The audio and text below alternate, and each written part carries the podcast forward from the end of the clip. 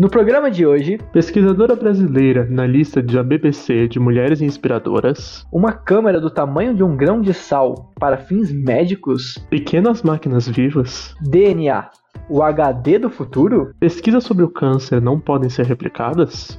Senhoras e senhores, eu sou o Eduardo Monteiro. E eu sou Igor Castelar. E começa agora mais um Giro Redox do Nox Podcast.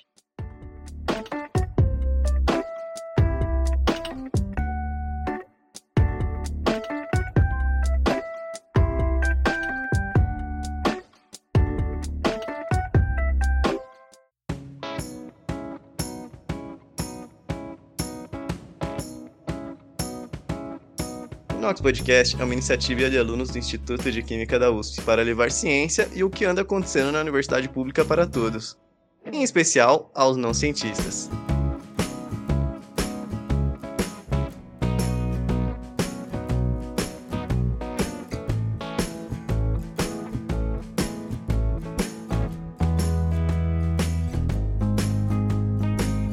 Natália Pasternak na lista da BBC de mulheres inspiradoras. A rede BBC divulgou no dia 7 de dezembro de 2021 o projeto 100 Woman, que consta de uma lista anual das 100 mulheres mais inspiradoras e influentes do ano. Alguns exemplos são Malala Yousafzai, mais jovem ganhadora do Nobel da Paz, e a professora Heidi J. Larson, fundadora do The Vaccine Confidence Project, projeto que deseja combater a desinformação sobre vacinas. A lista inclui também uma brasileira, a microbiologista e divulgadora científica Natália Pasternak Tachner, que veio ao conhecimento do público pelo seu trabalho no combate à desinformação durante a pandemia de Covid-19. Natália é fundadora e presidente do Instituto Questão de Ciência e a primeira brasileira a integrar o Comitê para a Investigação Cética, órgão que procura realizar investigações críticas acerca de alegações paranormais ou pseudocientíficas com viés científico. Cientistas desenvolvem uma câmera do tamanho de um grão de sal. Cientistas da Universidade de Washington e Princeton desenvolvem uma câmera do tamanho de um grão de sal grosso. A existência de um dispositivo desse tamanho, capaz de captar imagens, não é novidade. Todavia, o novo modelo consegue produzir imagens de qualidade muito superiores aos modelos anteriores. Para tirar uma foto com uma câmera tradicional é necessário lentes. O problema é que existe um limite do quão pequenas elas podem ser. Por isso, esses novos modelos utilizam uma nova tecnologia. Para captar as imagens, a pequena câmera utiliza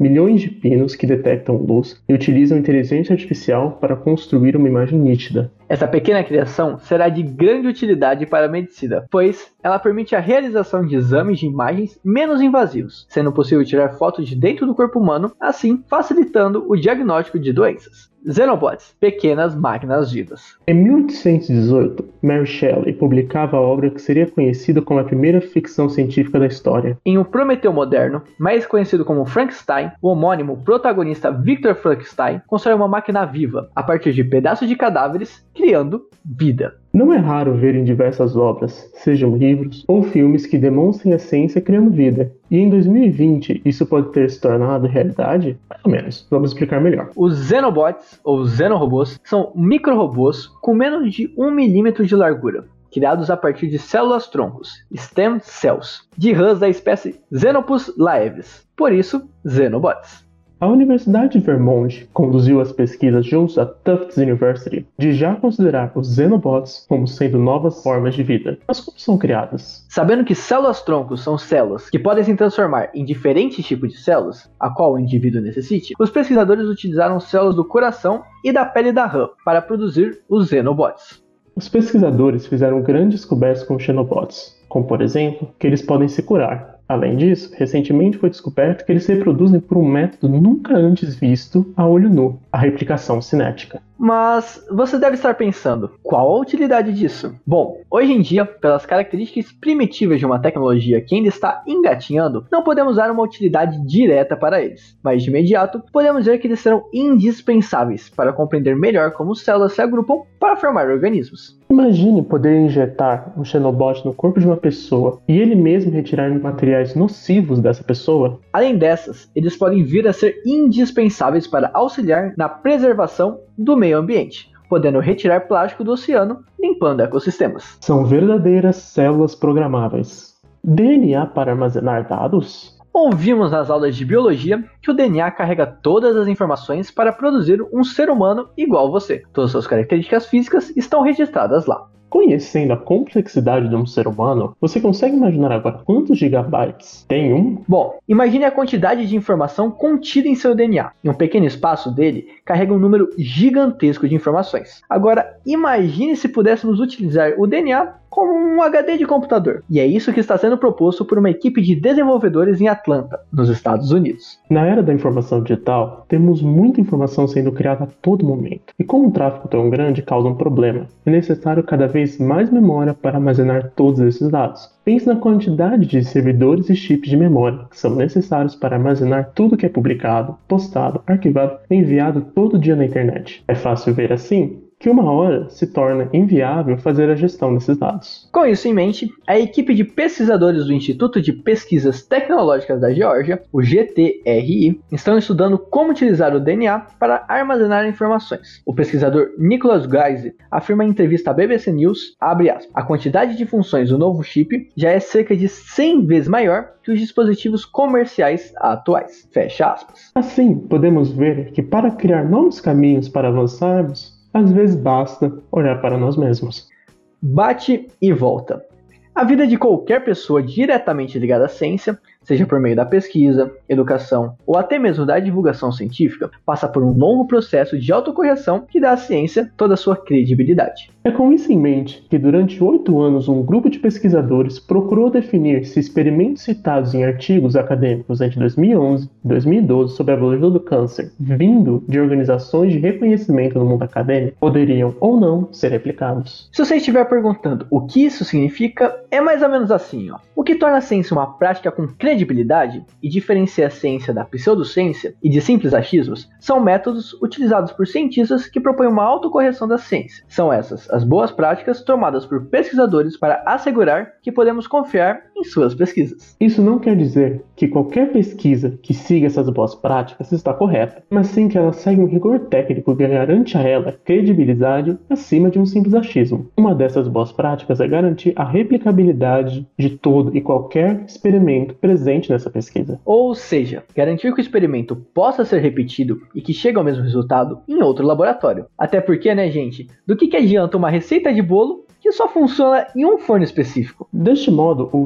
Reproducibility Project Cancer Biology tentou replicar 193 experimentos de 53 papers diferentes na área da biologia do câncer. E encontraram que apenas um quarto destes experimentos puderam ser replicados com base apenas no artigo publicado. A dificuldade em replicar o resultado dos artigos mostra um real problema deles e compromete sua credibilidade. A equipe responsável pelo projeto concluiu o seguinte em um artigo publicado no site edificiências.org. Abre aspas. Uma oportunidade para melhorar os comportamentos aparentemente simples mas de extrema importância para a documentação, transparência e compartilhamento aberto de protocolos, dados e materiais de pesquisas. Fecha aspas. Então, pode-se afirmar, abre aspas, se a comunidade científica quiser melhorar a reprodutibilidade, replicabilidade e reutilização da pesquisa, iniciativas para melhorar o relato de métodos e resultados, incluindo o pré-registro de experimentos e o relato de resultados negativos e positivos, começaram a avançar nas ciências da vida, e algumas estão se tornando comuns em disciplinas vizinhas. Fecha aspas.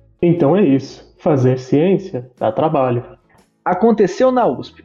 Vacina desenvolvida pela USP diminui sintomas da dermatite. Mas e a USP? O que rola na comunidade científica e a gente não vê? Que vem sendo pesquisado em seus laboratórios? Uma vacina desenvolvida pela Faculdade de Medicina da USP, no campus de Ribeirão Preto, desenvolveu uma nova imunoterapia para tratar a dermatite atópica. Sendo aplicado pequenas doses por via sublingual por um período de 18 meses, foi possível ver significativa melhora aos efeitos da doença. A professora Luísa Carla de Paula Ruda, que foi uma das orientandas da pesquisa, disse em entrevista para o site Notícias na mídia da FAPESP abre aspas, já havia estudos que mostravam que a imunoterapia para acro funciona bem em casos de rinite, conjuntivite e asma alérgica, mas para dermatite atópica, os resultados ainda eram conflitantes, principalmente quando o tratamento era feito com injeções subcutâneas. Depois que surgiu a imunoterapia sublingual, que tem menos risco de causar efeitos adversos, entre eles as reações sistêmicas, resolvemos pesquisar e vimos os resultados positivos. Fecha aspas. A universidade pública mostrando mais uma vez sua excelência em prol da sociedade.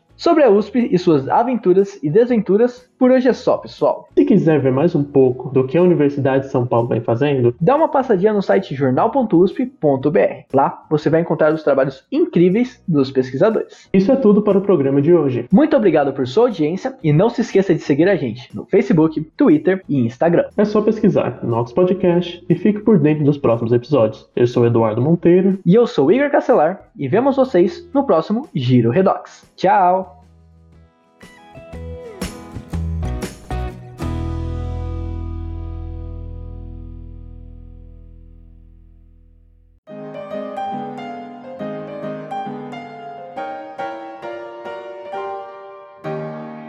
Equipe. Locução. Alexandre do Olivo, Gabriel Santiago e Laura Rezende. Redação. Ana Amaral, Andressa Levi, Mariana Teixeira, Igor Castelar e Nicolas Mariano. Edição. Pedro Sabanai, Kaique Grabauskas e Christian Hurtado. Comunicação e Artes Gráficas. Christian Hurtado, Isabela Lourenço, Kaique Grabauskas, Marcelino Moreira e Vida Vieira. E administrativo, Edgar Brown, Felipe de Souza Silva e Gabriel Santiago.